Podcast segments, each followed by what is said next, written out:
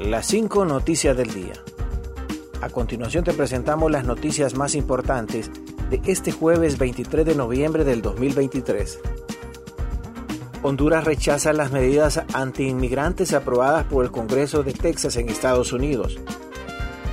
El gobierno de Honduras expresó este jueves su rechazo a las medidas antiinmigrantes que pretenden detener el flujo de personas mediante su criminalización tras la aprobación de al menos dos iniciativas por parte del Congreso del Estado de Texas, Estados Unidos, fronterizo con México.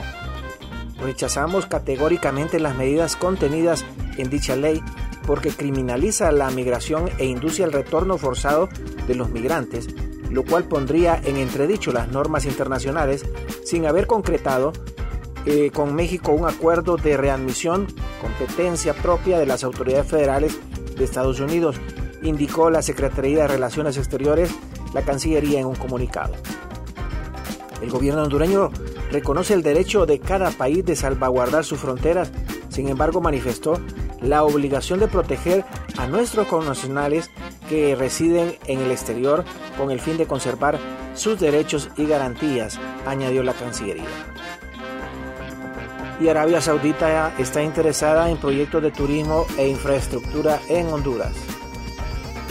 Las relaciones entre Honduras y Arabia Saudita continúan fortaleciéndose más a beneficio del desarrollo económico del país.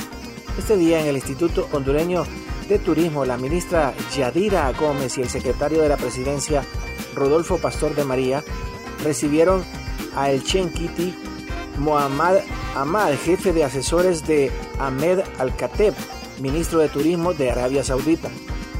La reunión fue provechosa con varios temas en agenda, de energía, infraestructura y turismo, siendo esta última una importante industria que aporta a la economía de Honduras generando divisas y empleos. Continuamos con las noticias. En las cinco noticias del día.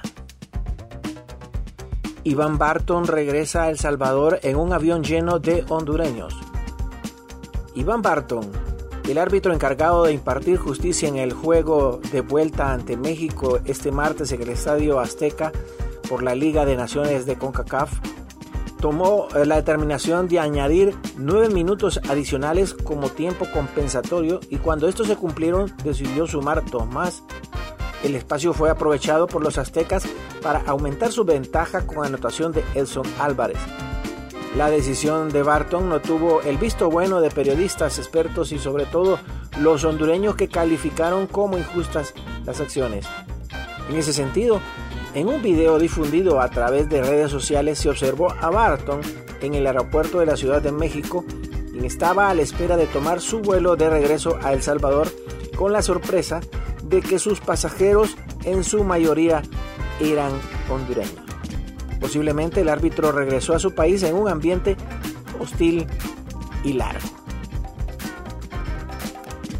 Aduanas logra requerimiento fiscal contra empresa de zona libre. El Ministerio Público, a través de la Fiscalía Especial contra los Delitos Tributarios y Conexos, presentó requerimiento fiscal contra Alejandro David Leán Maradiaga por la supuesta comisión del delito de defraudación fiscal y uso de documento falso.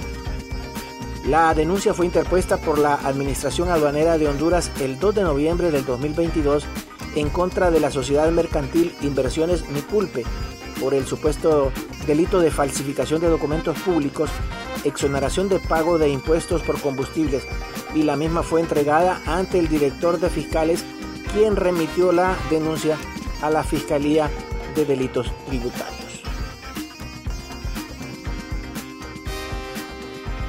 Gracias por tu atención. Las 5 noticias del día te invita a estar atento a su próximo boletín informativo.